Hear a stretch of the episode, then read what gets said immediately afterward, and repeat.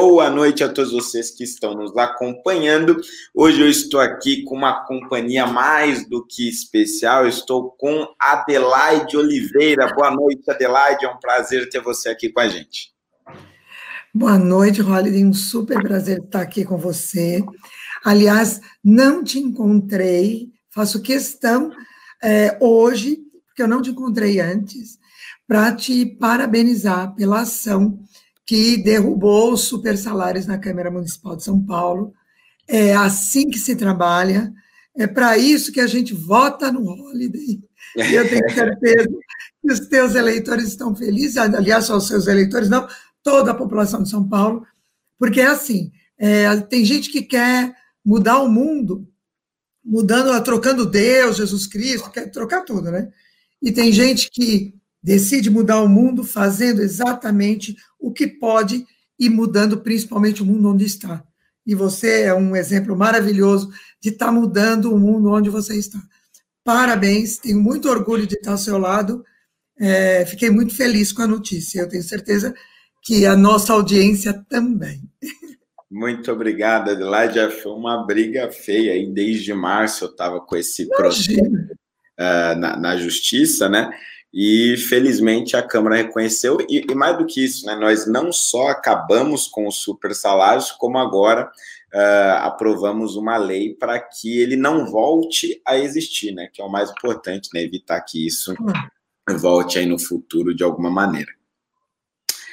Bom, pessoal, o negócio é o seguinte: daqui a pouco nós vamos ter o Alan aqui conosco, mas enquanto ele não chega, nós já vamos tratando das pautas. E é sempre bom lembrar a vocês que este querido MBL News se sustenta com a sua ajuda, principalmente com a contribuição que você manda aí através dos comentários. Então, se você está vindo pela primeira vez, o negócio é o seguinte: mande um comentário aí pelo YouTube no nosso chat e ali do lado tem um cifrãozinho que a gente chama de pimba. Por ali você pode mandar a sua contribuição, dois reais, cinco reais, dez reais, vinte reais, enfim, quanto você puder mandar. Esses pimbas nós vamos ler aqui ao vivo, responder as suas perguntas, comentar suas críticas, sugestões, enfim, pode ser sobre as pautas que nós vamos falar aqui ou sobre qualquer outro assunto. E se você quiser contribuir com o MBL de alguma outra forma, tem aqui, não, aqui, aqui no cantinho este QR Code, mirando ali o seu celular na tela, você também consegue contribuir pelo PicPay a qualquer instante enquanto nós estivermos aqui ao vivo. E a nossa pauta ela já começa com uma bomba, um negócio aqui, um tanto quanto, assim, no mínimo, para dizer desconcertante, mas na verdade é extremamente repugnante, é, é uma coisa absolutamente grotesca os relatos uh, que nós tivemos aí envolvendo os casos de assédio de Márcio Smelling nas organizações Globo. Revista conta detalhes sórdidos das denúncias de assédio sexual de Márcio Smelling. Em matéria publicada nesta sexta-feira, a revista Piauí relata situações de assédio sexual e moral cometidos por Márcio Smelling contra Dani Calabresa e outras atrizes do departamento de humor da TV Globo. A publicação ressalta que as denúncias foram divulgadas originalmente por este colunista, o que fez com que o caso ganhasse evidência e fosse investigado pela emissora. O site da publicação chegou a sair do ar devido à quantidade de acessos. Calabresa não se manifestou publicamente sobre o caso em nenhum momento, mas sua história está contada em detalhes na matéria da Piauí. A atriz sofreu diversos assédios e boicotes por parte de Márcio Smelly, que era seu chefe na época como coordenador do departamento de humor. A revista ouviu 43 pessoas, entre vítimas e testemunhas. A reportagem descreveu casos que aconteceram entre os anos de 2015 e 2019. A balada Calabresa deixou o elenco do Zorra e foi aconselhada por Daniela Ocampo, supervisora geral de departamento de humor da TV Globo, a fazer terapia e viajar para relaxar. A atriz então decidiu levar a denúncia para o desenvolvimento e acompanhamento artístico, que recebe e investiga as reclamações dos artistas e não obteve o resultado esperado. Em seguida, Calabresa pediu uma reunião com Carlos Henrique Schroeder, diretor executivo de criação e produção de conteúdo da TV Globo, ou seja, o mais alto escalão da emissora. Na época, a notícia já havia sido publicada na coluna de Léo Dias e o caso era público. O campo pediu que a equipe do Zorra analisasse uma carta em apoio a Melin, negando qualquer assédio nos bastidores. A carta foi uma derrota para a Calabresa e fez com que Melin ficasse fortalecida. A revista Piauí teve acesso a um áudio no qual o humorista dizia que a atriz havia se dado bem na emissora após as denúncias. Abre aspas. Ainda ganha um quadro no Se Joga e um programa na GNT. O que mais quer, filha, para calar a boca? Perguntou ele, como se estivesse se dirigindo a ela. Pelo menos mais cinco mulheres denunciaram Melin no compliance da TV Globo por assédio sexual.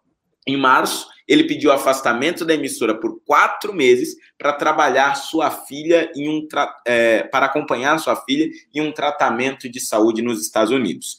Em agosto, um comunicado foi divulgado anunciando a saída definitiva do humorista do canal, sem que os casos de assédio fossem citados.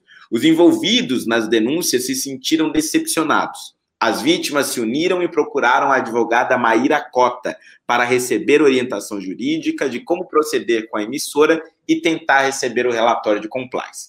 30 profissionais do departamento de humor assinaram um e-mail enviado a Schroeder relatando a insatisfação com a forma como o caso foi encerrado. Em entrevista à Piauí, o presidente executivo da TV Globo, José Nóbrega, admitiu que a emissora está estudando a possibilidade de dar retornos da melhor maneira sobre futuros casos de assédio. As vítimas de Meren agora querem reparação e responsabilização e esperam que a razão do afastamento do humorista da TV Globo seja informada publicamente. Veja, gente, eu não costumo ler aqui notícias na íntegra, geralmente eu costumo só fazer um resumo, mas essa eu fiz questão de ler, é, Adelaide, porque há o, o, os detalhes da matéria da revista Piauí é, é chocante. Tem um, um caso ali é, de quando o Zorra chega no seu, o Zorra Total chega no seu episódio 100, eles fazem uma festa, piriri pororó, todos os atores vão para lá, e aí o, o Márcio Smelling ele fica tentando encostar na Dani Calabresa em um período, depois espera ela sair do banheiro. Nessa saída de banheiro, ele agarra os braços dela, prende para trás, puxa a cabeça dele para tentar a cabeça dela para tentar forçar um beijo, ela ela reluta e aí ele, ele tira o pênis para fora da calça e tenta encostar nela de novo. Quer dizer, é uma coisa assim absolutamente grotesca, absolutamente repugnante, inimaginável. E o pior de tudo é ver que a maior emissora do país se calou sobre esses escândalos de assédio sexual por meses e meses a fio, sem falar absolutamente nada e sem resolver o problema. Primeiro recomendaram a calabresa viajar para relaxar e fazer uma terapia, e depois que o, o Melin foi denunciado né, na cúpula da empresa, ele também foi recomendado a viajar e fazer terapia. Quer dizer, a, a empresa politicamente correta quando necessitou, não fez absolutamente nada para socorrer aí essas, essas vítimas, né, no plural, de assédio sexual. O que, que você tem a nos dizer sobre isso, Adelaide? Olha, na verdade, assim, é no mínimo vergonhoso. Né? É, é vergonhoso o que aconteceu, e, e para mim isso não é assédio. Essa cena que conta que aconteceu ali próximo ao banheiro né, do, do, do local onde estava acontecendo a comemoração do episódio 100, para mim é que dali já é estupro. É, é extremamente traumatizante uma pessoa chegar para trabalhar e o seu superior ficar investindo, e não era assim, uma coisa discreta, quando estavam sozinhos, ou quando encontrava no corretor não tinha mais ninguém. Era uma coisa, era, além de tudo, humilhante.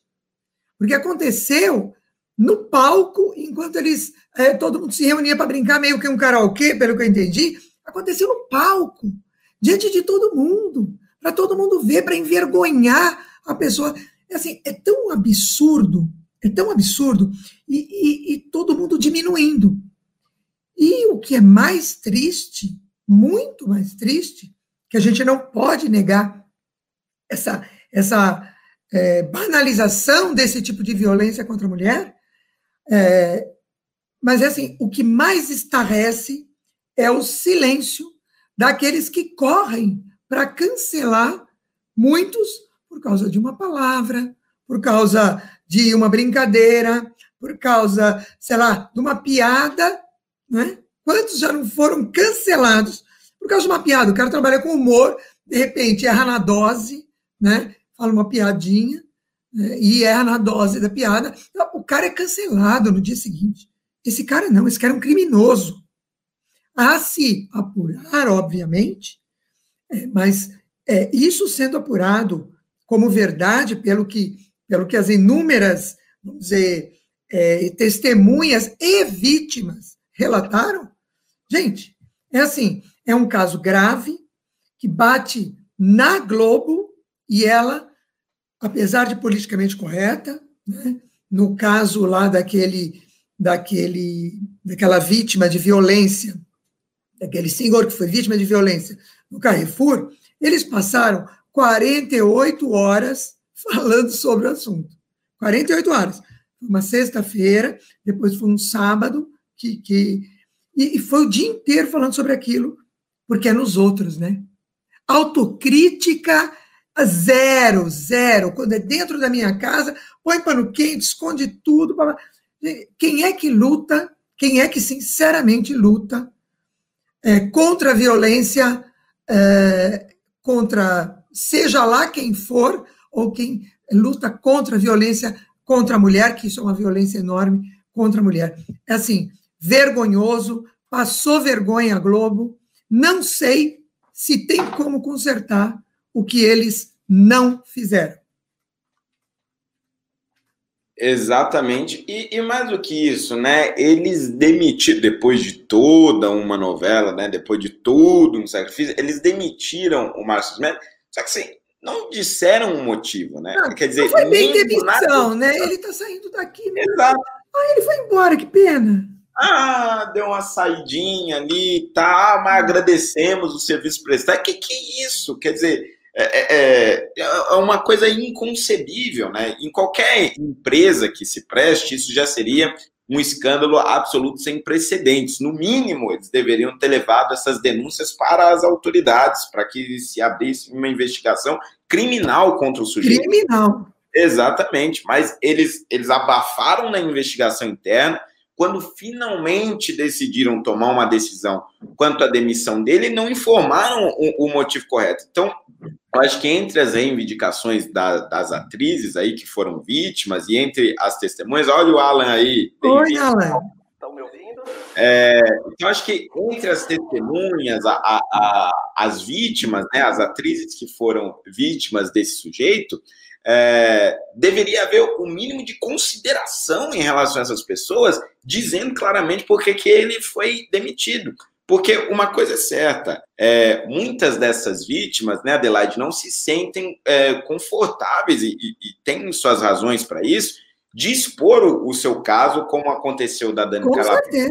Seja por vergonha, por vergonha, seja por medo de retaliação, seja por qualquer outra razão. Então, acho que caberia à empresa, nesse momento, algum tipo de sensibilidade, isso é claro, porque agora veio esses, esses relatos detalhados, mas até aqui a emissora não se pronunciou sobre absolutamente nada, nenhuma, nenhuma notinha lida no Jornal Nacional, nem sequer um, um, editorial lançado lá no Jornal Impresso do Globo. Eles simplesmente fingem que não existiu esse problema.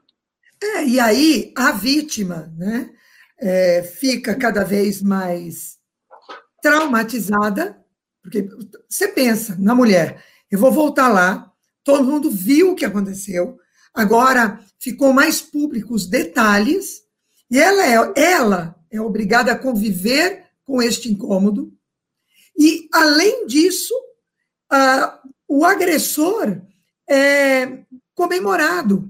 Né? Ainda que ele saia, ele saiu limpo, saiu de boa. Quem ficou? A vítima virou algoz. Ela falou: olha, essa mulher escandalosa, por causa de uma bobagem. Porque, acredite, você pode se espantar com o que eu vou dizer, mas tem homem que acha que isso é absolutamente normal. Poxa, eu só dei uma forçadinha. Eu só eu só fui para cima. Tem gente que acha que isso é normal. E, e assim, e num ambiente de trabalho, que torna isso muito mais grave, porque para ela voltar a trabalhar, para ela ter a sua a, o seu ganha-pão de todo dia, mesmo que ela saia da Globo, mesmo que ela escolha esse caminho, que não é um caminho bom para ela profissionalmente, mas ela não vai chegar na outra empresa com já uma marca, já todo mundo olha para ela, olha, a ela que fez o escândalo, sabe? Ela virou escandalosa e ele saiu de boa. Absurdo, absurdo, absurdo. É assim, como eu disse, não sei se tem como a Globo é, consertar essa omissão enorme, imensa que ela fez, inclusive chamando atenção numa pauta que ela trabalha tanto e que ela diz que é ativista e defende é, a mulher. Né? Então, na praia dela. é. Alan, nós estamos aqui falando sobre os casos de assédio da Globo. É sempre um prazer tê-lo aqui conosco, mas nos diga aí, o que a empresa, a TV Globo, poderia ter feito quando começou a receber os primeiros relatos? Veja, sempre lembrando que não foi o relato isolado de Dani Calabresa. Já, de primeira já foram três atrizes, depois mais é, vítimas e testemunhas. Na soma de tudo foram 43 pessoas, entre vítimas e testemunhas. É, que tipo de ações a empresa poderia ter tomado desde o primeiro momento que não tomou? Uh, e qual é a responsabilidade, ou existe alguma responsabilidade da pessoa jurídica neste caso, ou somente, de fato, desse uh, escroto aí do Márcio Smelling, por tudo que nós sabemos até agora?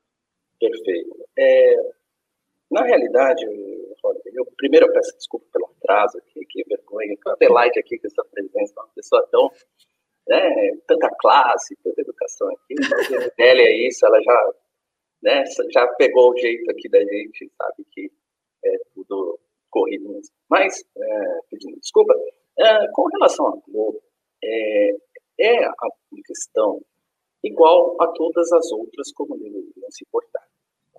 Assim, é, todo empregador, ou ainda que seja por contrato de prestação de serviço, ele tem a sua responsabilidade com relação ao assédio, seja por seus empregados, como por seus prepostos. Ah, então, essa responsabilidade, legalmente, chama de responsabilidade objetiva, né? ou seja, aquela que não se exige a demonstração de culpa por parte daquele que contrata os serviços do Marcius.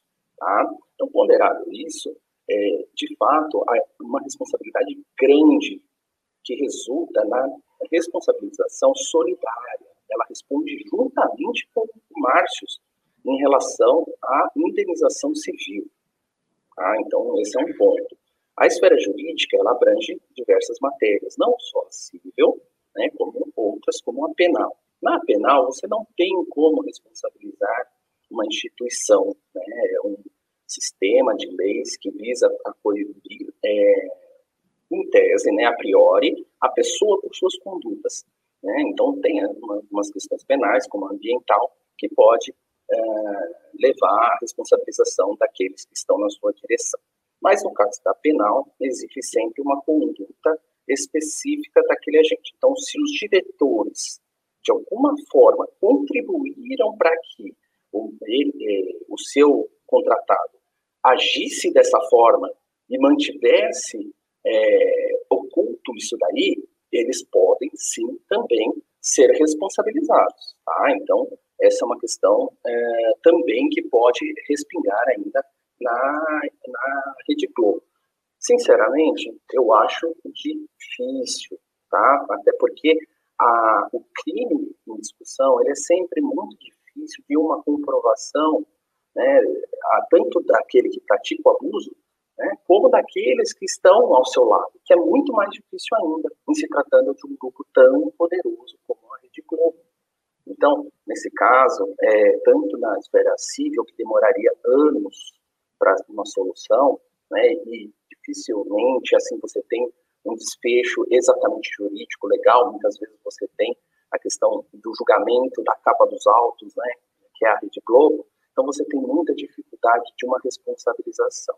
Né? Por isso que a sociedade, de certa forma, ela se sente tão incomodada e pede tanto por uma reação imediata. É um... Ixi, caiu. É, acho que a internet dele não está muito Não está boa. muito boa, né? O som também já estava começando a falhar. Mas é interessante o que ele falou. É. Né? A empresa concorre, sim, é, porque ela permite a, é, que o crime perdure. Né? Ela não fez nada para isso. Bom, a ver nos próximos capítulos, a nossa mais forte observação é o, o silêncio ensurdecedor dos canceladores de plantão, né? Você conhece bem os caras, né, Fernando? Exatamente. Conhece. Sempre cancelando alguém, acho que o cartório do cancelamento está fechado. Está fechado, foi a Covid que fechou é. o cartório do cancelamento geral. Ponto facultativo. Era lá, é. ele mandou mensagem aqui de que voltou, mas saiu da tela, tá, ficou um pouco meio. Agora, tá, voltou. Aí, Alan. É, perdão, agora que eu estava aqui no ritmo, achei mais. acontece. Então, prosseguindo, né, a questão da responsabilização é muito difícil, o que leva à sensação sempre daquele termo já tão desgastado e que a Adelaide sabe muito bem que é o que motivou o movimento em prol impunidade. É esse que é o grande sentimento da nação em relação a qualquer tipo de atitude ilícita, tá? Não só com relação à corrupção, mas qualquer tipo de uma aplicação de lei. Né? Então a gente tem problema em todas as esferas tributária, né? Então ninguém, quem pode não paga imposto para discutir na justiça. Você tem um assediador. Quem é penalizado é o cidadão comum. Esse sim é o rigor da lei. Muitas vezes a, a vítima vira é, é, o, maior punido. Né? Quem é punido Esse... normalmente é a vítima. É, exatamente. Então, só que o que, que acontece? Aí, Holiday, se me permitir, é, existe uma mistura de um fato social que é importante, um movimento que eu gostaria de abranger, além da questão da responsabilidade jurídica. O que, que acontece? A gente extrapola a responsabilidade jurídica e passa a entrar num ambiente em que se exige uma reação imediata. Esse sentimento, ele é extremamente manipulável, tá? Então a gente viu no caso da política, por exemplo, o Vem Pra Rua, o MBL, foram movimentos que cobraram a punição, sendo que pessoas que não tinham escrúpulo nenhum, que não tinha nenhum histórico né, de, de, de combater efetivamente o establishment, adota essa pauta e rouba e consegue estar nos cargos para perpetuar a corrupção. Para dizer o que existe a mesma coisa em relação ao assédio. O progressismo ele cooptou a pauta para si, uma pauta justa e legítima, transformando em uma ação ideológica, né, uma ação de militantes, o que transforma... Como uma bandeira só deles, né? Só deles. E esse que é o ponto. E aí a gente sempre está nessa corda bamba, tentando encontrar o equilíbrio entre a punição da lei, o rigor e a reprovação social, que ela também é necessária, né, né para não ser algo né, que só conste pro forma, mas ao mesmo tempo a gente tem um perigo, é, Adelaide, que você mencionou, a vítima. Né? Então, para entender que a vítima é aquele que sofre o dano, ok? Mas, do ponto de vista social, ela não pode ser exaltada. E o que acontece na nossa sociedade, existe uma exaltação da vítima, que passa a não ser mais a pessoa em si, daquele ato, mas ela passa a ser aquele símbolo vitimário. Né? E é uhum. que aí entra as ações né, desses movimentos progressistas que usam de palanque, usam é, como forma de é, pressionar os setores da sociedade que eles entendem indesejáveis. Né? Uhum. E aí você verifica que a questão da vítima ela é instrumentalizada e muitas vezes o que, que acontece? Eles têm o calcanhar de Aquiles que quando o agente, né, causador, o bandido, o criminoso, ele age dessa forma, mas é da sua patota, você não age da mesma forma. Então você é preciso dizer que esse duplo padrão, né, ele é o que demonstra a falta de sensibilidade ou a falta de, de, de, relevância da própria vítima real, né? Ela é enquanto uh, objeto de instrumentalização daquela pauta ideológica. Né? Então, quando essa pauta ideológica está em confronto com a posição do, do agressor e da vítima, eles ficam sempre do lado da pauta ideológica. E é isso que a gente vê dentro do Grupo Globo, que é, caiu na mesma armadilha que eles têm criado. Esse discurso que eles alimentam, quando ocorre contra eles, eles agem de forma a encobrir o caso e não a enfrentar, né, pedindo cancelamento, pedindo justiçamento social. Então é muito fácil por parte deles, né, simplesmente, olha, estamos agindo aqui para forma, ué, mas o que, aconteceu? Né, cadê aquelas propagandas? Cadê aquela promoção? Né? Então, é, existe esse problema tanto do ponto de vista dos movimentos, que é uma questão ideológica para acumulação de poder e controle da opinião alheia, né, das palavras alheias, eles são sensíveis a qualquer ato que o Fernando Holliday, por exemplo, se expressa. Imagina né? se então, o Holliday fala uma, fala uma palavrinha que eles uma, não gostam. Uma palavra, é uma palavra, você entende? E aí, quando é alguém deles, existe é um ato grave, é uma aberração. Você lê aquilo e você consegue entender como é que é a figura do assediador. Né? Eu conheço casos assim e eu sei como é que é a ação do assediador, que não é aquele cara que só quer ter o proveito sexual. Ele tem uma questão de dominância, de exclusão daquela pessoa, de coerção e etc. E tal.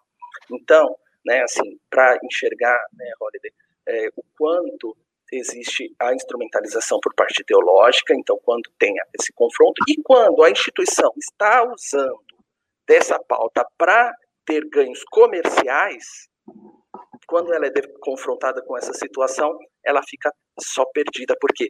Porque é uma ação de marketing, puro marketing. Tá? Porque, assim, não tem convicção, não tem convicção ética nenhuma, né? Perfeitamente. As convicções são mas o... Vou ficar bem na foto? Agora, o alerta, só para devolver a palavra, eu vejo o seguinte: no, como no caso do Carrefour, que houve um ato, agressão confirmado, existiu o caso. Né, Filmaram, né? Filmaram, não tem como contestar aquilo. Aquilo é um assassinato. No caso aí do Marcos Mello, tudo indica que houve o assédio. Existe o assédio certo? Mas o que, que acontece? E a gente tá, é, tem, é, é, dessa corda bamba, a gente cai numa dificuldade. Por quê? No caso do Carrefour, se tratou como racismo, uma questão que é muito mais ampla, muito mais difícil e que pouco tinha a ver com a questão racial. Poderia até ter um fundo, não vou negar, tá? Mas qual que é o problema maior? Eles, para evitar que a discussão vá para a questão do agressor, que não era exatamente uma vítima como um cidadão comum, ele era um agressor com histórico, aliás, uma vítima com histórico de agressor, eles uhum. puxam totalmente para o debate maior. É racismo, é racismo, é racismo. É uma forma deles embaçarem o debate público e ainda conseguem, na diversidade, ganhar campo ideológico, campo narrativo, como acontece no caso do Marcos, do Márcio Merro, então, o que, que acontece? Eu, eu acho que vocês deram tempo de ver. Ah, existe jornalista dizendo que a culpa é do MBL, não é do Adnet, por exemplo. Né? Então, o Adnet, ele fez o que ele podia. Né? Então, para quê? Para anular a discussão sobre é, esse caso. Esse caso é mais um caso de assédio, desculpa, é, infelizmente é, como existem milhões de crimes no Brasil. Só que o ponto está o debate está estéreo porque politizaram. Então, é, por que é emblemático esse caso? Porque o Marcos é, é um ativista do politicamente correto, o Marcelo Adnet é um ativista do politicamente correto.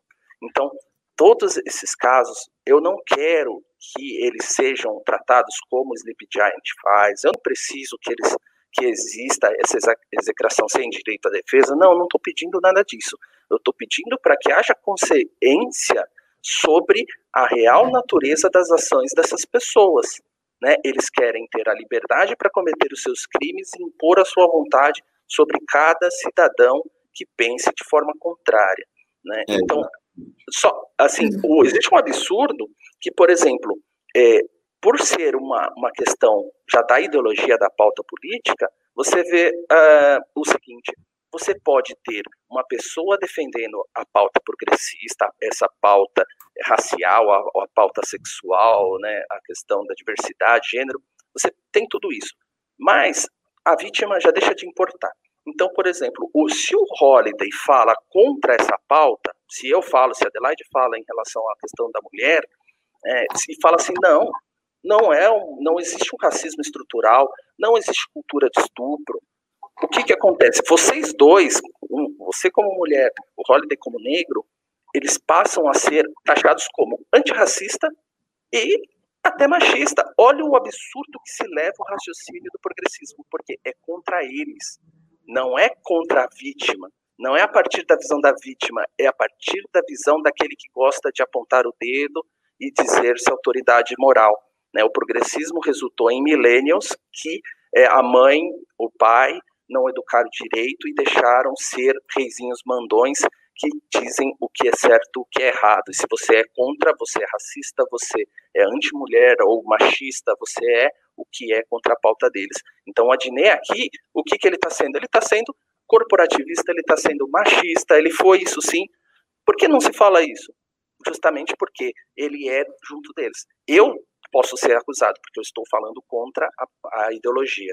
Agora, ele que agiu concretamente dessa forma, não.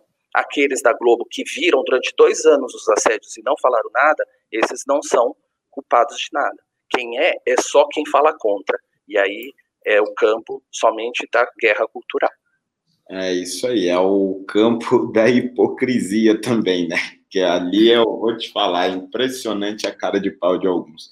Mas vamos lá, vamos então para a próxima pauta. Antes de ir para a próxima pauta, sempre relembrando aquele recadinho uh, que eu dou para todos vocês que estão nos acompanhando, uh, e agora chegou muito mais gente, então eu vou repetir novamente.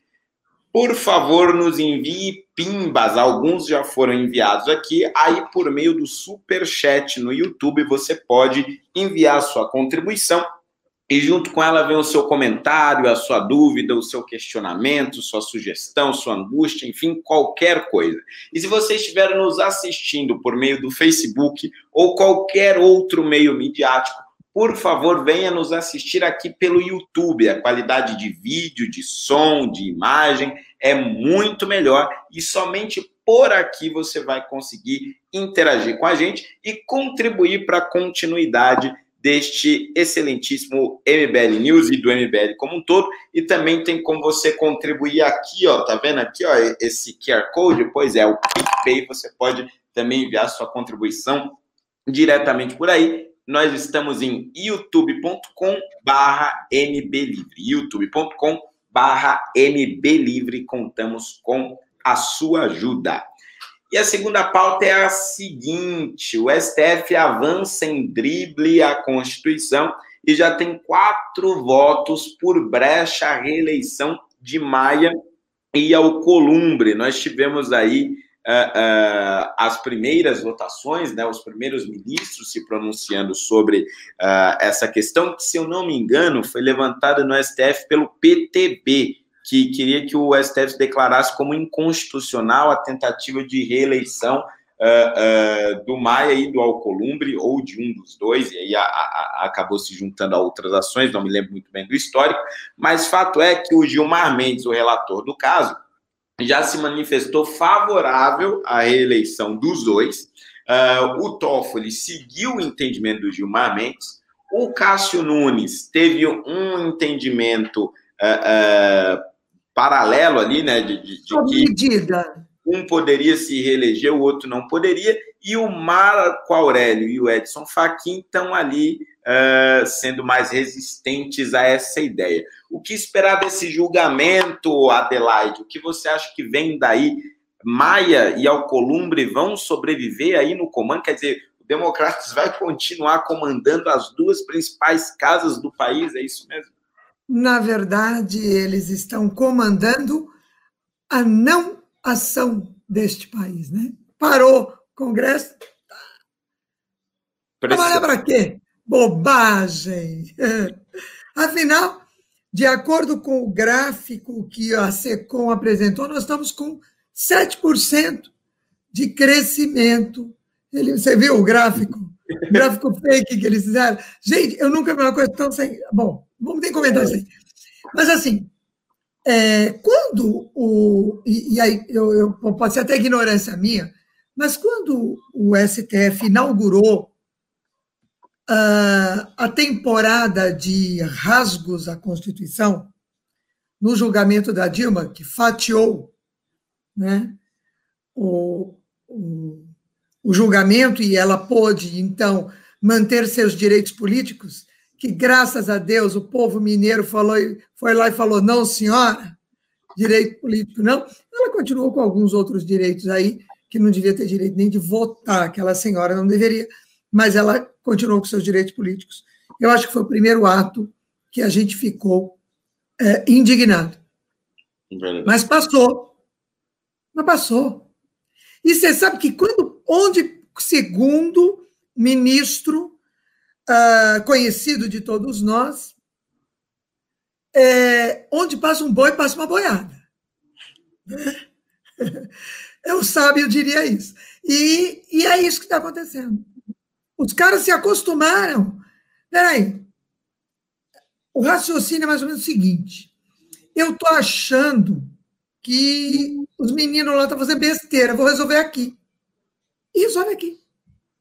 Com a desculpa de que o legislativo está sendo omisso, eles saíram, é assim, de uma maneira violenta, e eu, eu fico indignada de não ver as pessoas muito bravas com isso, mas bravas mesmo.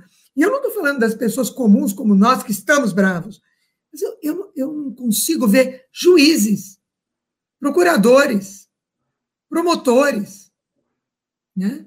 é, ex-integrantes do STF. Fala, peraí, cara, não me envergonha, não fala um negócio desse. A Carta Magna está aqui, está escrito. Será que os caras não ficam com vergonha para se levantar? É que nem o Ministério Público de São Paulo, que queria se vacinar antes. Isso, eu, eu, eu gravei, é, isso é hilário, né? Aí eu gravei um vídeo dizendo, gente, assim, eu não quero nada, eu só quero que o Ministério Público, aquela parte séria, aquela parte que a gente acredita que exista, a gente tem esperança que acredita, esperança que exista, que esses caras digam: não, peraí, gente, eu não quero tomar vacina antes. O doutor Roberto Liviano até falou isso, né? Eu não quero. Então, por que, que ninguém fala nada? A OAB, a gente sabe que aquilo é ah, uma casa de favores. Vamos, deixando bem leve. Uma casa de favores, né? É, que, que anda atrás do Moro, mas não olha o que o STF está fazendo. Não fica indignada, porque deveria estar indignado com o que a STF está fazendo.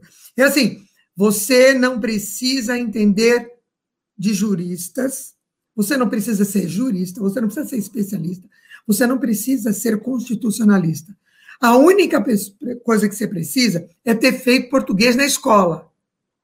Abre e lê. Você não precisa interpretar, gente, está escrito.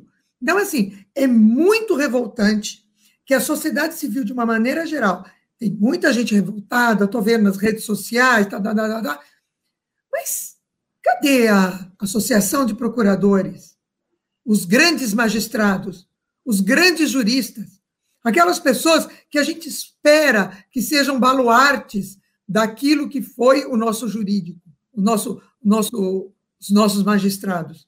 Será que a gente não tem ninguém que tenha vergonha do que está acontecendo? Que fique vermelho, que se sinta vexado de ver as coisas acontecerem como estão acontecendo? Será que não tem ninguém? Sabe? Você vê nos Estados Unidos ex-presidentes se oferecendo para tomar vacina publicamente diante das câmeras para dar o exemplo. Eu vou primeiro. Eu, eu, eu conduzo a bandeira, eu vou na frente. Gente, cadê? Cadê? Não tem nenhum grande homem, não tem nenhuma grande mulher nesse país que tenha peso político e que tenha passado por lá e tenha ficado. Ganhou uma fortuna lá, nós pagamos o salário dele, estamos pagando até hoje, que o cara deve estar aposentado. Ninguém vai falar nada. Eu estou muito revoltada, eu estou muito brava, mas é, é com isso que a gente tem que trabalhar, Alain. Alain, impunidade de todas as formas, em todos os níveis, para quem quiser, desde o fiscalzinho que passa na tua porta, desde o guarda de trânsito que te para e fala assim: olha, a, a multa é alta, hein? Mas dá para a gente dar um jeito. Desde esse até um Gilmar Mendes, que faz aquela, é, aquela, aquele voto criativo, que assim, eu, eu sou professora de português e eu gosto muito de ler, sabe? Eu sou boa interpretadora de textos. Não sou jurista, não, mas eu entendo português. Você lê o voto do Gilmar, você não dá para entender. Não dá para entender. Não, não dá para entender. Não está escrito em português. Não está. Não está. Não está escrito em português. Aí você vai lá, lê a Constituição, está clara, mas muito clara. Então, eu fico revoltada não só com os Gilmares, Toffoli, Lewandowskis da vida. Eu fico muito revoltada com quem poderia estar dando exemplo, poderia estar puxando e dizer, não, peraí, peraí, ministro do STF não faz isso aí, não. Alguém tinha que estar falando isso. Eu, eu fico muito triste com esse país, nós precisamos mudar muita coisa ainda, e eu não vou desistir, nenhum momento eu digo que vou desistir, mas tem muita coisa para fazer, hein? Nem que esse povo podia ajudar, né? Pois é, pois é, a situação está complicada. Alan, me diz uma coisa: no voto do Gilmar Mendes, uma das razões que ele coloca lá, ele diz: não, isso aí é questão interna corpore, do Senado, da Câmara que se resolvam lá. Só que eu posso estar enganado, se não sou jurista, deixei a faculdade de direito e fui para a história, mas eu tenho a impressão de que. Mas você estudou português. Estudou é, português. estudei português. E eu tenho uma leve impressão de que o STF se esmiscuiu, e, e, imiscuiu, sim, adentrou ali, sim, uh, na prerrogativa do legislativo, algumas, muitas vezes. Quem, quem dera a gente revisar somente as ações ali da rede do Randolfo Rodrigues, várias, várias, várias ações, para que o STF interferisse de alguma forma em decisões do legislativo. E tivemos diversas decisões, algumas monocráticas, outras colegiadas, que interferiram ou no Senado ou na Câmara. E eram legislar, ele, ele... Exatamente, é, isso sem falar legislaram a Constituição. vergonhosamente. Exatamente. É, então, me diz uma coisa, neste caso, é, cabe aí essa interpretação de, olha, regimento interno, Senado e Câmara que se resolvam.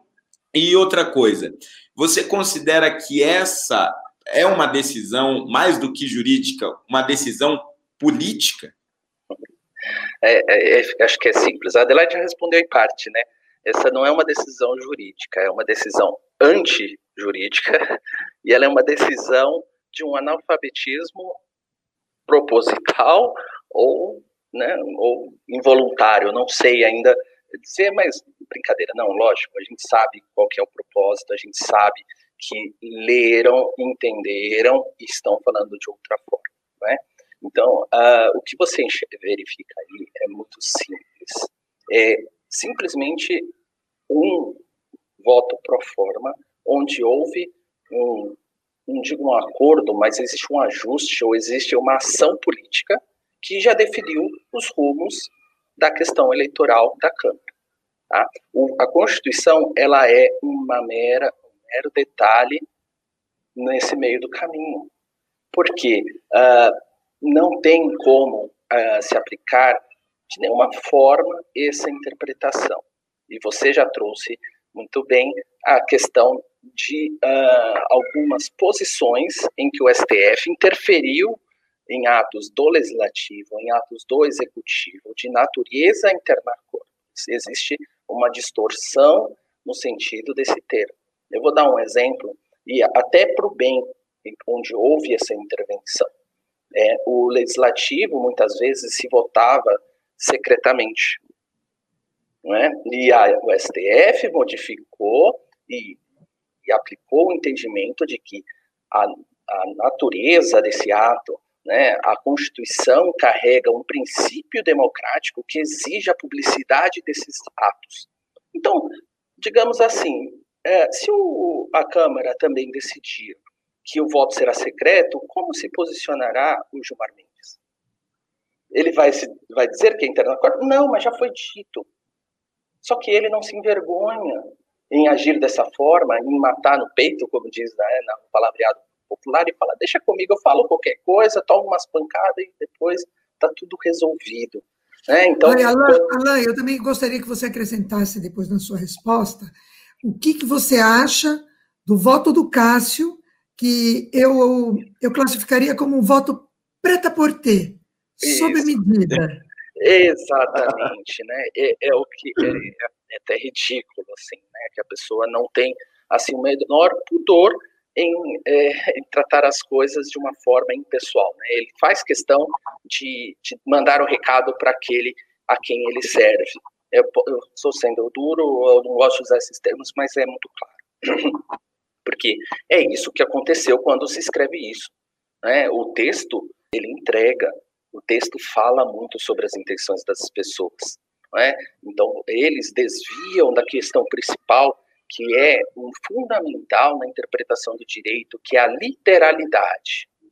Né? O direito brasileiro, ele se modernizou com a ideia do seguinte, é, não podemos ser duros na interpretação e tratá-la só como o texto se expressa. Então, criou-se uma cultura antiliteralidade da norma. Né? Então, o Scalia, por exemplo, nos Estados Unidos, representava esse espírito, né? como, a nova, é, como a nova juíza do Supremo também vem é, se posicionando.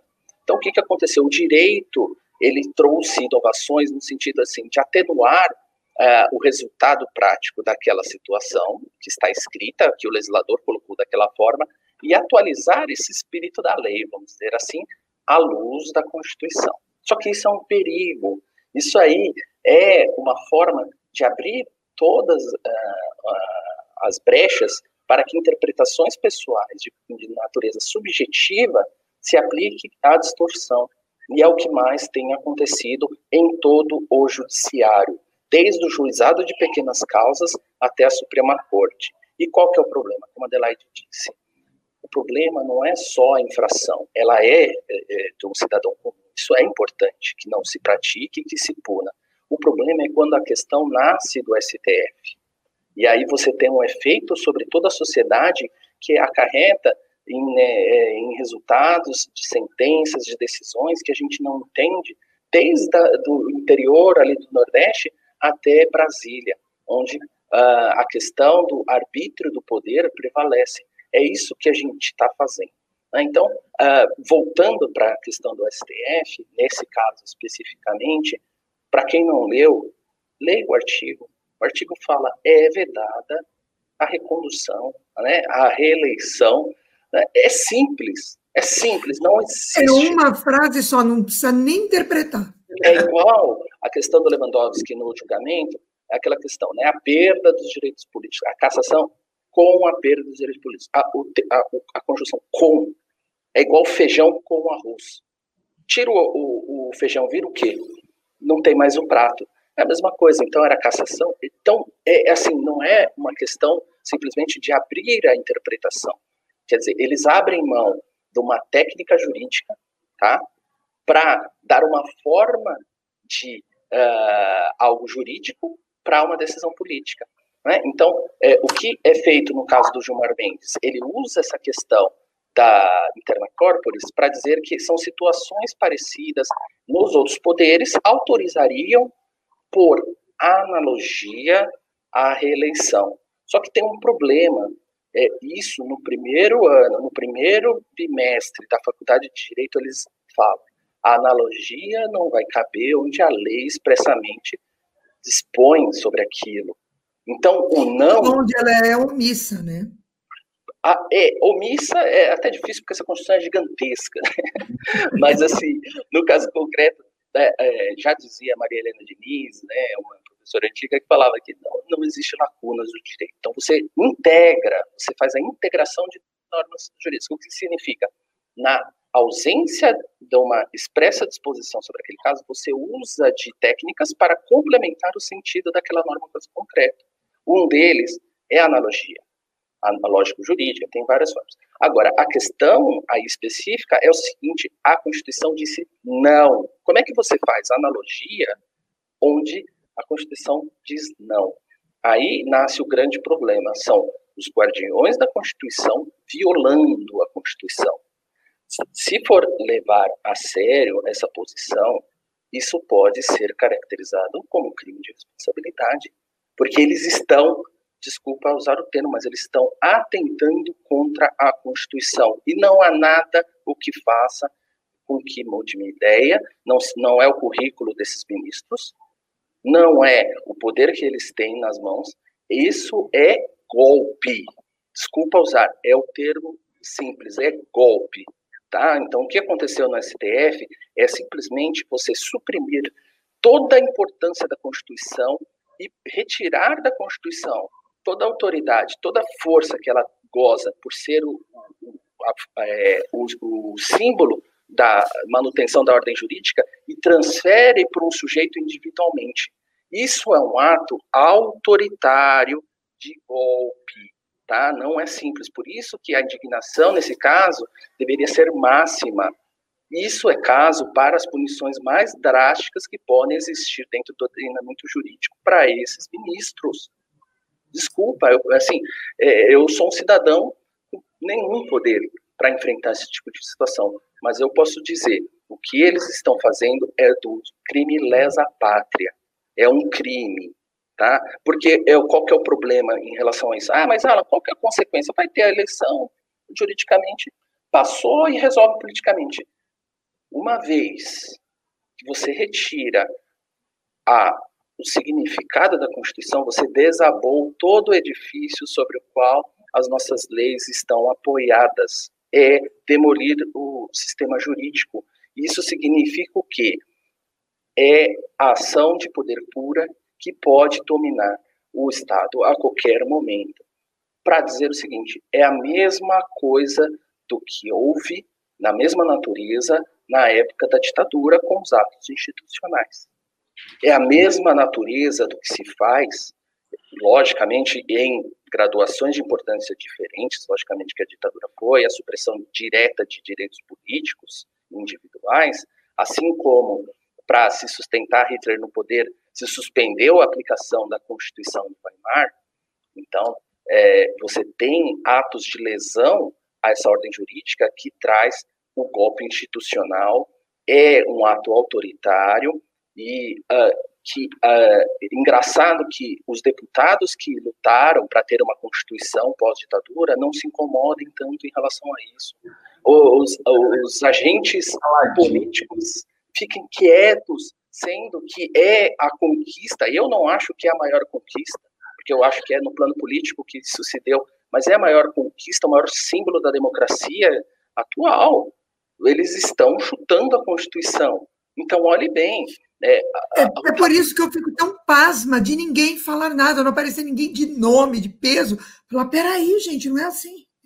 Exatamente. É assim, é um, é um ato autoritário, é ilegal, de usurpação de poder, é crime. Desculpa, é crime. Sabe, como é, é, me vem à cabeça, né, então, entrando no campo da história do, do Holiday, a Adelaide mencionou, do, do, da história dos juristas, né? Você lembra da carta aos brasileiros que mais jovens vão pensar que é do Lula? Não, não é do Lula, é do Goffredo, Goffredo Teles Júnior, que é um grande professor da USP, e que representou uma posição dos juristas, né, inclusive da OAB, frente àqueles atos tirânicos, né, obscenos da, da, da ditadura, né, assim como a gente teve é, grandes juristas aí é, levando a, o constitucionalismo para o mais alto grau né, de importância, você vê simplesmente a mesquinhez do poder triunfando. Esse desculpa usar o termo aqui novamente duro, porque eu já eu sim, assim, uh, me sinto muito incomodado mesmo nesse ponto, porque eu sei que isso é uma tragédia para a nação, é o triunfo da ralé. O que o Gilmar está fazendo, da forma como está fazendo, é digno da, do mais baixo grau de nível jurídico que existe. Isso, assim como foram, foi feito por parte do, do, do Lewandowski no, no, no impeachment, assim como o Barroso, em alguns julgamentos, omitiu parte do texto propositadamente para fundamentar a sua decisão, assim como outros que têm se posicionado dia a dia com a bandeira da, de sustentar o sistema democrático, agem é, dessa forma, né, para si, para o poder em si, o poder, e eles olham pro, hoje para a próxima legislatura, não, a gente tem que olhar é, para o futuro.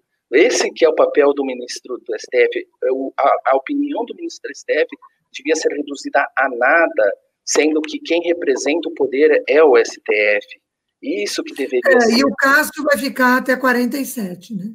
47. E para te responder só a questão do Cássio, é, é, é até, é assim, não é, não sei, é tudo errado, mas você trazer uma decisão em que você atenua aquele, aquela possibilidade, dizendo que um pode, porque já estava ocupando o cargo, o outro não pode, porque é contrário àquele que te nomeou, porque é contrário ao interesse daquele que te nomeou. É para não ter, é só é, medida é, é assim, é vergonhoso, é, é terrível.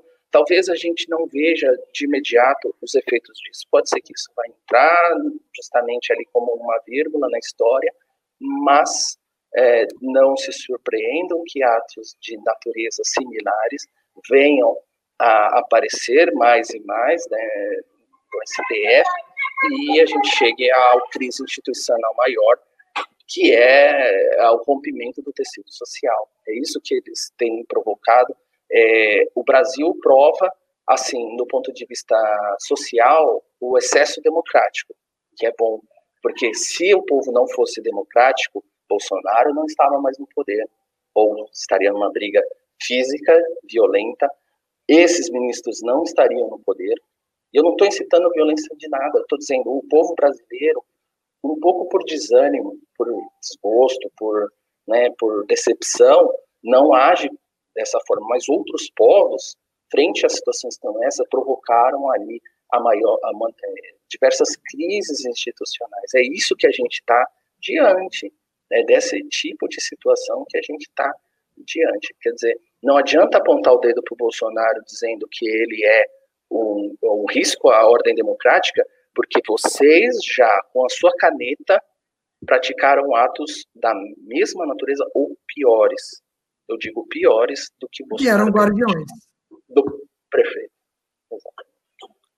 É, pois é, a situação tá dura. E, e se tá dura no STF, imagina quando você olha para os concorrentes à presidência, né? Porque você tem o Maia de um lado e o Arthur Lira do outro, com uma série Não, de. Cara. E no Senado, quem é alternativo? O Renan Calheiros? Nossa! Né, eu gostaria muito a Simone Tebet, que acho que ela. Nossa, ah. esse aí é meu nome. Sem dúvida nenhuma, Simone Tebet no Senado. Agora, na Câmara a coisa é um pouco mais complicada, né? É, a Câmara é um saco de gatos. Mas, assim, não, infelizmente, a gente não pode olhar as coisas ou melhor, nós, é, pela nossa natureza ética, não olhamos as coisas de maneira casu, casuística. Ou seja, ah, eu vou jogar assim o um assado porque para mim é melhor sair o Maia e ficar o Colúmbria, ficar o Maia ou sair os dois. Não, vamos lá. Se eu não concordo com a lei, eu brigo até o fim dos meus dias para mudá-la, mas eu vou cumpri-la. É, esse é o jogo. Isso é democracia. Né? E isso é um princípio tão basiquinho que a gente ensina para os adolescentes. Tá, já dava para os meninos do, SC, do para as crianças lá do STF saberem, não dava não, o, o Holiday? É, pois é, eu acho também. Ai, ai, viu, tá difícil, tá complicado. Mas olha, gente, vamos lá para a última pauta, que já já a gente tem que começar a ler os pimbas, até por conta do, do tempo ali. Pessoal, se você ainda não mandou o seu pimba, mande agora, que a gente vai começar a discutir aqui ó, rapidamente a última pauta. Já vamos começar a ler os diversos pimbas que nos mandaram. Então mande aí o seu comentário pelo YouTube com um trocadinho para ajudar a gente, youtube.com/mblivre, se você estiver assistindo em alguma outra rede. E a última pauta é a seguinte: a Pfizer vendeu 60 milhões de doses de vacina contra a Covid na América Latina e está crescendo a pressão sobre o Brasil, que uh, estava enrolando, né, estava enrolando para apresentar um programa de vacinação. Me parece que o Ministério da Saúde apresentou aí nos últimos dias um programa de vacinação. E está rolando o contrato com a para 100 milhões de doses daquela vacina da farmacêutica AstraZeneca, produzida junto com AstraZeneca, aliás, é, produzida junto com a Universidade de Oxford. E tem aquela também do governo de São Paulo, né, a Coronavac, que seriam aí 60 milhões de doses, a tal da vacina chinesa. Mas fato é que o primeiro mundo, mais especificamente o Reino Unido, anunciou que vai começar a vacinar nas próximas semanas. E aqui no Brasil a gente teve aí essa disputa absolutamente desnecessária e política uh, entre o governador de São Paulo e o presidente, e até agora o Brasil não sabe exatamente quando vai começar o seu processo de vacinação. Claro, tem o Dória lá vendendo que, que vai começar em janeiro, em janeiro, mas antes ele já tinha dito que era em dezembro, antes ainda ele disse que ia começar em novembro, então assim, aquele tipo de promessa que a gente fica olhando assim com uma certa dúvida. Mas me diz uma coisa, Adelaide, você vai tomar a vacina, seja lá qual ela for, desde que seja aprovada pela Anvisa, ou você vai entrar no negacionismo também? Ô, oh, vixe, eu tomo vacina, você sabe que eu tomo vacina todo ano, né? Esse negócio de gripe para mim é bobagem. Faz muito tempo que eu não vejo que é gripe, porque eu tomo vacina todo ano. É, as vacinas são seguras, né? E a gente e o Brasil é um país que tem uma tradição de se vacinar. Essa história de não se vacine é, é, é, chegou aqui no Brasil há alguns anos e tem proporcionado alguns estragos. Estragos assim, por exemplo, nós já tivemos casos de varíola esse ano. Nós tivemos casos de poliomielite, doenças já erradicadas no Brasil por causa desses movimentos negacionistas que aí fala que dentro da vacina chinesa tem um chip. E aquele chip vai entrar em você, e aí, cara, nada mais será escondido do governo chinês. Criatividade impressionante. É, é um... Então, é assim, eu acho que o Brasil, falando agora, falando conversa de adulto, né? O Brasil precisava, e nós vamos ter que fazer de alguma forma que o governo brasileiro não vai fazer, o governo Bolsonaro não vai fazer. O Ministério da Saúde não vai fazer. Porque, olha, você tem uma ideia, o cara é especialista, ele não era especialista nele, não é médico, não é nada. A especialidade dele é logística. E ele perdeu os testes de Covid porque ele não distribuiu. Então, um cara desse, que nem na especialidade dele, ele consegue fazer o básico, que é distribuir, né? era o básico, é, de logística, então dificilmente ele vai tomar alguma ação. Ah, o plano que ele apresentou não é um plano, foi, foram algumas considerações a respeito de eventuais é, é, pedidos de emergência para aprovação, ou seja, aprovação de vacinas emergenciais. Né? E uma diferença é que a de Oxford e a da Pfizer vão pedir para a Anvisa, já estão com a documentação, disseram que bastante adiantada, estão só adaptando à legislação brasileira para entregar e pedir a vacinação emergencial, porque ainda não terminaram todos os testes. Vamos lá contar. A, a vacina do Butantan, que eu me recuso de chamar de chinesa ou do Dória, porque não é nenhum dos dois. O Instituto Butantan é muito mais antigo que qualquer um aí nessa história e sabe muito bem o que está fazendo, né? É, mais de 100 anos ali de história. E o Instituto Butantan é, não pretende pedir a, a autorização emergencial. Ele já pretende pedir o, a autorização é, definitiva, né? Aprovação definitiva para começar a vacinar.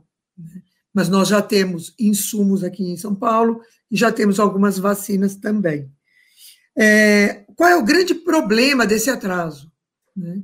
E aí a gente vai ter que, sei lá, a gente, para contar mortos, a gente teve que fazer um consórcio entre empresas de, de mídia para contar mortos. Né? Então, quiçá para um programa de vacinação. Não sei para quem que a gente vai pedir. Acho que para o STF não dá para pedir. Então, se é para os governadores, também está complicado. Né? Para quem que a gente vai pedir que tome a frente disso e é, lidere um programa nacional de, de, de vacinação, pra, porque a cada mês nós estamos com uma média de 20 mil mortos. 15 mil a 20 mil mortos. Se você fizer uma curva descendente, que não é o que está mostrando os números aí, mas se você fizer uma. Vai ficar com uma média de 10 mil mortos por mês. Então, a cada mês, você permite que mais 10 mil pessoas morram. Então, nós não estamos falando de, de ideologia, nós não estamos falando da beleza do Bolsonaro ou da sinceridade do Dória. Nós estamos falando de vidas e a gente precisa tomar uma posição. Eu estou é, ansiosa por ver, quem sabe, as secretarias estaduais se juntando para tomar uma posição nacional e começar a falar. Porque eu não sei se vocês lembram, mas na época que faltava EPIs, né, faltava máscara, faltava o básico, o Brasil comprou EPIs e chegou num determinado destino, desapareceu as EPIs brasileiras. Porque começa a haver pirataria. Porque essa corrida, é, é cada um está puxando a brasa para sua sardinha. Ninguém pensando na morte dos brasileiros. O presidente francês vai pensar na morte dos franceses. Né? A alemã vai pensar na morte dos, dos alemães. Quem tem que pensar em, em salvar vidas brasileiras é somos nós aqui. E, infelizmente, não será o governo do Bolsonaro, não será o Ministério da Saúde. Eu espero que tenha um anjo iluminado na cabeça dos, uh, dos que analisam e dos diretores da Anvisa. Né? Que saiam dessa briga ideológica e política e façam alguma coisa pelo nosso país. É, com certeza. Me diz uma coisa, Alan. A vacina é só para uma gripezinha? Não, negacionismo não, né? pelo amor de Deus, assim, 170 mortos, tem que ter um malabarismo muito grande para você negar a, a, causa dessas mortes, né? A gente está falando aí de três vezes mais do que se morre por violência, assassinatos no Brasil de um ano, né? Então, e a gente ainda está fechando a conta. É, infelizmente, realmente, assim, não tem mais como negar, porque antes era uma gripezinha, não era uma pandemia. Agora, né, se tornou uma pandemia, essa pandemia tem os seus efeitos. Aí estão jogando a culpa no, no isolamento, né, do, do, lockdown. Então, é assim, é uma discussão de, de, certa forma estéreo. As pessoas já estão cansadas e, quer, e esperam solução, porque a vida não admite uma resposta política para você que vai sair na rua amanhã e ter que trabalhar se expondo, é, ter assim o seu momento de lazer. Você não adianta falar assim, ah, mas é culpa do Dória. Não, não vai adiantar. Né? A sua gripe, a sua dificuldade no comércio, a, o que for, é, a vida ela cobra é, caro a realidade que esses políticos não sentem, elas, eles não sentem os efeitos das adversidades da vida real da, das pessoas, é tudo é uma questão de poder. Então, sim, é um assunto batido a questão do, do negacionismo, é, eu, eu queria só, assim, mencionar que acho que, como a Adelaide falou, a curva aí, é, dizem que estava baixando, está subindo, para mim é, é, a curva em V, a curva do Covid né? Porque.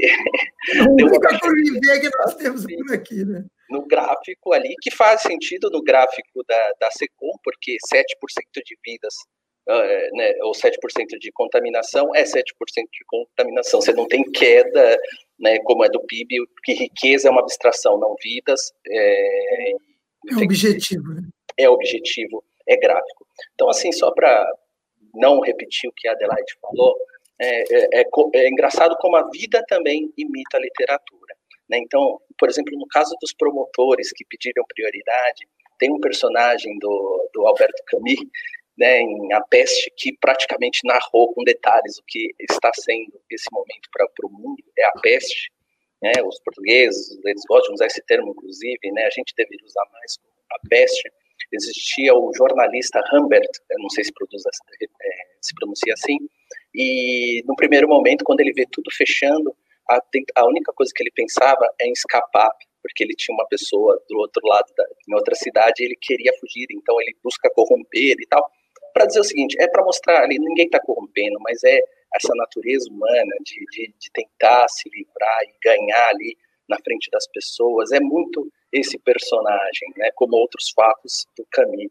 Para dizer é, ainda que existe outras também na literatura, né, então o Brasil, ao invés de se preocupar com nossos problemas, a gente entra numa selva, numa guerra, numa briga, que lembra o que é o conflito no Senhor das Moscas, do Golden, né, William Golding, é muito legal, né, crianças ali representariam, é, que ficam, é, aparecem numa ilha depois de um acidente, só tem crianças e a partir de certo momento tem essa briga para puxar a sardinha para si, e aí os, os, as próprias crianças já não se reconhecem mais como pessoas, né, era ali, tinha a técnica só de acender a fogueira e deixar acesa, e aí esquece da fogueira, né, esquecem da vacina, para poder ali guerrear para quem tem o domínio territorial né, é o Senhor das Moscas, né, e ou o Coração das Trevas, né, do Joseph Conrad, né, então a civilização quando ela se adentra ali no coração da, da África naquele período, né, antigo, é, se não me engano colonial, é, é, até o mais brilhante dos seres humanos ele acaba se perdendo e se torna uma pessoa irreconhecível naquela selva porque a competição, né, você se contamina, né, o contágio no sentido do, né, do mal, como ele te abraça, e se você olhar para ele, é um abraço. É isso que a gente está vivendo, é justamente o fim da humanidade, da humanidade no sentido do Brasil, né, de, de pensar como brasileiro, como Light falou, do presidente francês. E note, o Brasil só não teve uma crise maior, uma revolta, porque essa, uh, esse vírus, ele não atingiu crianças. Eu acho que se tivesse, não, nossa, graças a Deus que, isso não aconteceu, mas se tivesse, a postura do brasileiro seria outra. Então ele não se comoveu por conta disso, ele atenuou o sentido das coisas por conta disso.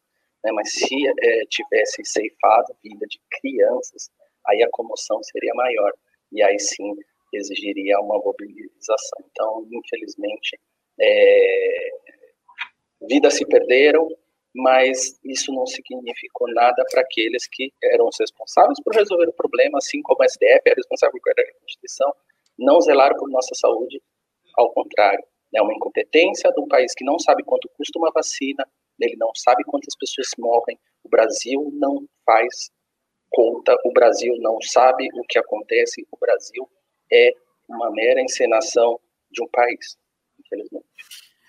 É, Holiday, você estudou história, né? Isso, ainda tô, tô terminando, faltam dois tá semestres. terminando. Escuta, responde para a gente aqui. O que, que os livros de história vão contar sobre esses tempos que nós estamos vivendo? Olha, essa pergunta, essa pergunta, eu juro que eu me faço ela quase todos os dias, porque é, é um negócio tão incomparável com qualquer outro momento da, da história. A gente pode até tentar puxar alguns momentos ali, revolta da vacina, início da República, alguma coisa parecida. É, teve muitas comparações com a gripe espanhola, né, que aí teve consequências mais, mais externas, mas a gente efetivamente não passou por nada nessas dimensões, ainda mais se a gente for considerar as lutas políticas por detrás dessa pandemia, né? Então, é, eu acho que ainda é difícil ler o que os livros de história dirão desses nossos Posso tempos. uma recomendação de história? Tem Bestializados, do José Murilo Carvalho, professor de história, assim, fantástico, fenomenal. Tem a formação da alma brasileira, tem um monte de livros, mas Bestializados, para esse momento, parece que é, ele está falando de hoje, né? O quanto Estou anotando aqui. José Murilo Carvalho a formação da alma brasileira e bestializados é uma coisa para você entender o que é o Brasil. Assim, é, eu sou ainda fã do professor, ele tem muitas coisas para se divergir, mas é fenomenal, é essencial para a gente ter. É, o título não, não me anima muito, porque eu sou uma pessoa muito otimista. Eu acho que daqui para frente a gente vai mudar o negócio. Eu sempre acho que daqui para frente vai dar certo. Eu lembro que em 2014, quando a gente falava que, que é os doidos, né? O Holliday achava que, é. que a gente ia derrubar a Dilma. Nossa, tiravam tanto sarro na minha cara, você não tem ideia. Adelaide, você é meio boba alegre, né? Você, você... E eu acho que nós vamos consertar esse país. Eu acho que esses erros servirão de exemplo do que não se deve fazer. Esses, porque a gente está vivendo um momento tão, tão dramático, seja na sociedade, com o politicamente correto, com, com essa, essa patrulha horrorosa do cancelamento, seja na área jurídica, na área de direito, que, que a gente está sofrendo um, um vilipêndio da nossa, da nossa Constituição, seja no campo social, que as pessoas já não se entendem mais, ou você é isso, ou você é aquilo. Você não consegue ser uma pessoa mais, né? Ou você é um capitão do mato, ou é. você é, né, uma feminista, ou você é um, um renegado. Quer dizer, você tem rótulo para tudo, sabe? E agora, nesse momento de dor, que deveria ser um momento de dor, um momento em que as pessoas se juntavam, se juntassem para dizer é, vamos juntos superar isso. É, nós temos como país uma, uma capacidade imensa de, de, de, sabe, nós somos jovens, a nossa população é jovem, nosso país é tropical, então a gente tem mais chance do que a Europa, que é um país de pessoas mais idosas, é, é inverno rigoroso. Então a gente tinha mais chance. A gente consegue, nessa sopa maluca sociológica, a gente está conseguindo é, entrar num momento tão, tão absurdo. E, mas eu acho que esse teatro de absurdo vai servir para a gente abrir os olhos e falar: peraí, não vamos fazer mais isso, não. Não vamos votar mais em Salvador da Pátria, gente? Não deu certo? Não vamos fazer mais isso? Né? Não vamos botar essa história de STF fica até morrer? Não.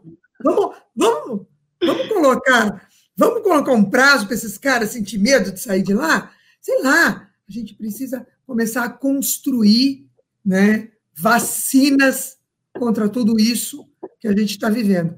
E eu tenho fé que existe sim uma classe de brasileiros que não vai desistir e que vai insistir até o último dia. Sejam eles brasileiros de 20 e poucos anos, que o Holiday deve ter, né, Holiday? Isso, 24 20, anos. 24. É. Sejam senhoras de 60 como eu. Nós não vamos desistir. E a gente ainda vai mudar muita coisa nesse país, como o Holiday mudou essa semana aqui na cidade de São Paulo. Não é verdade? É isso. A gente tem que acreditar nisso. Se não, gente, olha, desculpa essa parte. Mas, assim, se a gente não acreditar nisso, nós vamos dormir depois desse MBL News arrasados. Eu quero que a gente tenha esperança que tudo isso que a gente está conversando aqui é para aprender e é para levantar dentro de nós aquela, aquela, aquele ser humano que tem empatia pelo outro e que quer fazer, sim, um país melhor para as próximas gerações. É isso aí, é um processo, né? É um processo e a gente não pode desistir. Gente, vamos lá, vamos para os Pimbas, porque daqui a pouco tem uma aula minha, vou voltar a dar as aulas aqui na Academia MBL. A primeira fase foi sobre Tomassou e ações afirmativas ao redor do mundo. Agora a gente vai entrar em Sociologia e História do Brasil, começando a análise de Casa Grande Senzala de Gilberto Freire. Então, Uau. se você ainda não se inscreveu, acesse lá academia.mbl.com.br que a aula vai começar hoje às nove e meia. Bom, vamos lá para os Pimbas. O Matheus Lima mandou cinco reais e disse ao movimento mais honesto do Brasil. Valeu, Matheus, muito obrigado. Reginaldo Leme mandou cinco reais e não falou nada. Obrigado pela contribuição, Reginaldo. Sapo ao Sapão, adoro esses nomes. Mandou 4 dólares e 99 centes. Olha, 4 dólares deve estar valendo uns 2 mil reais nessa altura do campeonato. Porque o Guedes falou que se ele fizesse tudo errado, passava de 5. Já Ele diz o seguinte: testando para ver se voltei a poder é, mandar super chat, impedido na última edição que assisti. Hum. Parabéns para sua nossa vitória, Fernando Holliday. Valeu ao Sapão, pelo visto está tudo normal aí, conseguiu mandar. Muito obrigado pela sua colaboração. Reginaldo Leme mandou cinco reais e mandou. Fernando, qual o motivo do bloqueio a mim no Twitter? Cara, eu não sei, não sei, não sei. É no meu Twitter, é no do MBE. Manda um direct, manda um direct para mim uh, pelo Facebook ou pelo Instagram, que aí a gente te, te desbloqueia lá, ver o que, que aconteceu. Leandro Coller mandou cinco reais e disse o seguinte: esse é o tipo de acontecimento que me diz: esse mundo não é normal, não. Pois é, eu não sei de qual acontecimento está falando, porque foram. É, ele está falando. Não, ele está falando do Merlin. Ah, é do Merlin, é, foi lá no início. Verdade. Pelo horário, ele está falando do Merlin. É verdade. É, realmente, que mundo é esse? Marcelo F. Andrade mandou dois reais. Quando vamos às ruas contra quem rasga nossa Constituição? Tá mais difícil agora, né, Adelaide? Com esse negócio de pandemia, fazer manifestação na rua, nos resta as redes sociais, né? É, as redes sociais estão bombando com esse assunto. Participa. Não acho que é porque rede social não tem valor, não. Marcelo, a gente precisa, inclusive, nos arregimentar, né? Eu acho que um grande problema desse negócio de ficar atrasando a vacina, que entre nós, vamos falar baixinho, tá? Esse negócio de fazer a vacina é para a gente não sair para a rua, cara. Pois é. Nós temos que correr atrás. É, isso aí. É, Leandro Coller mandou cinco reais. Defendo que a concessão da Globo seja caçada para não ter que fuzilar seus majores. Pelo amor de Deus, hein? Pelo amor de Deus. Não que esses radicalismos para cá. Daqui a, pouco, daqui a pouco tá na folha, lá em breve vai fuzilar, não sei quem, muita calma nessa hora. Nós não acreditamos na violência como forma de resolução de conflitos. É isso aí. O Draxis32 mandou cinco reais e mandou Sleeping Gent, não sei, não sei pronunciar isso, é literalmente dormindo no caso do Melling. Esta esquerda moralista é o fim porque quando você é o dono da moral, a você tudo é permitido. É o que o Alan falou. Né? O pessoal da esquerda aí vai atacando e tal, dentro da sua hipocrisia, e tá nem aí mesmo. O Pedro Freire mandou 15 reais e não, e não falou nada. Muito obrigado, Pedro, pela sua contribuição. O Rick Guitar Khan mandou 5 reais e disse: não consigo imaginar o sentimento aterrador da Dani agora. Sim. Não ficaria surpreso se ela estivesse sendo intimada para manter a boca fechada. É, realmente é, são assim são relatos assustadores. Acho que ninguém aqui consegue conceber o, o que ela é, sofreu e outras vítimas também. É, o Naldo L. Santos mandou mais cinco reais e disse: O que acha do policial negro que apontou uma arma para o colega branco? Essa atitude não vai ser considerada automaticamente pela mídia como brancofobia. Olha, é, eu, eu, tenho, eu tenho algumas críticas a essas teses de que o cara branco sofre tanto preconceito com o cara negro. É evidente que é, muito mais comum é, e muito mais enraigado na nossa sociedade o preconceito contra pessoas negras. Né? Então, nesse sentido, eu acho que faz até muito sentido a abordagem da mídia, uh, porque né, é, é, muito difícil você realmente ver casos. Talvez até nos Estados Unidos seja mais comum casos assim, porque é uma sociedade mais dividida. Mas no Brasil, o que a gente vê mesmo é o preconceito, a discriminação contra pessoas negras na imensa maioria dos casos. É, Daniel Oliveira mandou cinco reais e disse: Pimbinha em homenagem ao Holiday, o exterminador de mamatas do município de São Paulo. Valeu, muito obrigado, Daniel. O Andrade Silva mandou cinco reais e falou: Toma, capitão do mato capitalista. Cuidado que dá processo, hein? O Rick Spring mandou dez reais e disse: Pessoal, como convencer amigos que tendem para a esquerda que a esquerda é seletiva para as pautas deles, sem ser extremista e hipócritas como eles mesmos são. E aí, que dica vocês têm para dar, hein? Mostra a verdade. Ela é tão clara. É só mostrar a verdade. Mostra lá é, o que, que eles fizeram quando aconteceu o caso do Carrefour e quando eles, o que, que eles fizeram agora. Simples assim. É, a prática diz muito, né? É, a verdade não existe, nada tem mais força que a verdade. É, uma, uma boa técnica que eu uso quando eu estou discutindo, eu evito, tá? Porque a melhor forma de convencer alguém é, é não entrando no, no embate, né? Agora, a técnica que eu uso é a seguinte: pergunte para eles o que eles defendem e peça para eles fundamentarem. Então, me diga, por exemplo, o que é racismo estrutural. 99% não sabe do que se trata, né? quando eles falam do progressismo, a igualdade. Então, essa técnica, deixa eles falarem. A melhor técnica. Explica. Aí você vai, vai ver. Esteja preparado, né?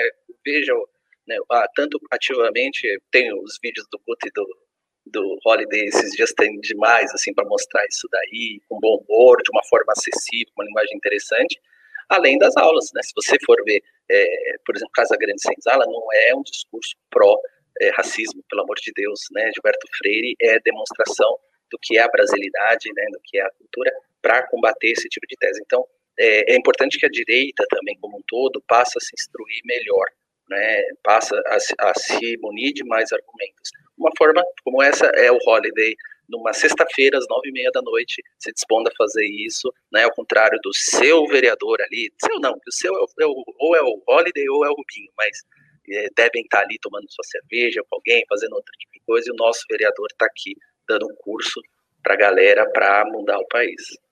É, pois é. O Leandro Coller mandou cinco reais e disse: Eu posso estar enganado, mas eu acho que a ideia de um texto constitucional de um texto constitucional não era ser um texto místico. Eu gosto dos é. textos místicos mais do que o constitucional. Mas o místico se dá mais para interpretações do que o constitucional, não é? Não? É assim deveria ser. que o Dari Costa mandou 10 reais e disse: as consequências da decisão do STF são nefastas e ainda imprevisíveis. No limite, é possível considerar que, se fosse tomado em 2010, Lula teria conseguido um terceiro mandato. Escandaloso. Aliás, foi o que aconteceu, inclusive, na Bolívia, né? A Suprema Corte ela fez uma reinterpretação maluca da Constituição e o Evo Morales foi, foi, foi se reelegendo até que deu no que deu, né? Uh, Rita Bertin mandou cinco reais pela Câmara Saco de Gatos da Adelaide. É um ótimo termo. Saco de Gatos, é muito bom. Rick Sefrim mandou 10 reais e disse: Apesar de liberal, vejo-me na obrigação de perguntar o que a Constituição Federal diz a respeito da discussão. É, é claro, mas o que a Constituição diz a respeito da prisão em segunda instância também é claro, não é? E aí, Alan?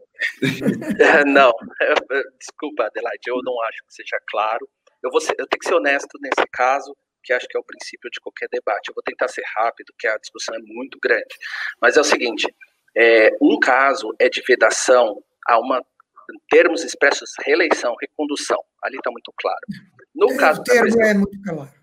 É muito claro. Na segunda instância, você tem conceitos jurídicos muito específicos em relação a considerar culpado para proceder com a prisão. Então, são termos que parecem similares quando você fala em prisão de segunda instância. Então, a pessoa condenada e o trânsito julgado são termos que cabem uma interpretação muito mais ampla do que esse dispositivo do 37.5 relacionado à reeleição. Então, você tem interpretações dizendo o seguinte: a culpabilidade pode, vai ser definida a partir do momento, né, e o trânsito julgado para a de precisão seria um determinado outro momento. Existe espaço para esse tipo de interpretação com técnica jurídica. E dizer o seguinte, o MBL é honesto em relação a essa pauta, ele tem a sua defesa, tá? A gente é, briga pela prisão em segunda instância, mas a gente discute o tema e pessoas aqui, né, o Pavinato, por exemplo, ele defende a literalidade, nesse caso, que não cabe interpretação. Então, seremos, são, sejamos honestos, ele, o nosso Pimbeiro tem razão, que é um debate a ser travado e existe essa via de interpretação. Por isso que é necessário que o legislativo é, tome essa decisão. Né? Na verdade, é, o pedido que se faz e que vários movimentos, várias pessoas fazem para que se restabeleça a segunda instância, não é que para o STF ir lá e resolver ao contrário, é para que o, uh, que o legislativo né, tome essa decisão e aprove é, a prisão em segunda instância, e aí, é, com um texto já claro, é, dirimindo todas as dúvidas, você possa, então, aplicar sem nenhuma dúvida e sem nenhuma interpretação. Você tem toda a razão, viu, Alan? É isso aí. A Rita Bertin mandou cinco reais e disse para dar os parabéns ao Holiday. Muito obrigado, Rita. Tamo junto. E o Panda FF mandou um real e não disse mais nada. Muito obrigado. Tamo junto. Pessoal, o nosso tempo está esgotando, na verdade, ele já ultrapassou, mas foi um prazer, muito boa essa conversa. É sempre um prazer estar ao lado de grandes personalidades como Adelaide Oliveira e Alan Negami. Foi um prazer estar com vocês. Boa noite, Adelaide, suas considerações finais. Eu só tenho a agradecer. Hoje a gente falou sobre três temas bastante interessantes. Fiquei muito feliz de reencontrar o Fernando Holliday para poder falar né, da minha alegria pelas conquistas dele lá na, na, na Câmara. E aprendi demais com você, Alain. Olha, Adorei a conversa, foi uma aula. Boa noite, Alan, suas considerações. Boa noite, Holiday. Eu só tenho a dizer que, assim, para mim é um privilégio estar aqui, porque não é sendo hipócrita e não é sendo puxa-saco, não. Eu estou aqui diante de duas pessoas que eu tenho muito apreço e admiração. Adelaide, eu não tinha tido esse contato, acompanhei sempre pelas mídias e vi que né, realmente essa pessoa que ela transmite e você, Holiday, já é amigo, né, não tem nem o que dizer o quanto admiro os resultados. Eu sei que os dois aí conseguem, é, pelo menos com é, a sua atuação, é, já economizar milhões para a cidade. Se não fossem essas pessoas tão boas, ainda assim já contribuíram mais para a cidade do que muita gente tem falado, tem feito, não para a cidade, para o Brasil. Muito obrigado, um prazer. Valeu, pessoal, por hoje é só.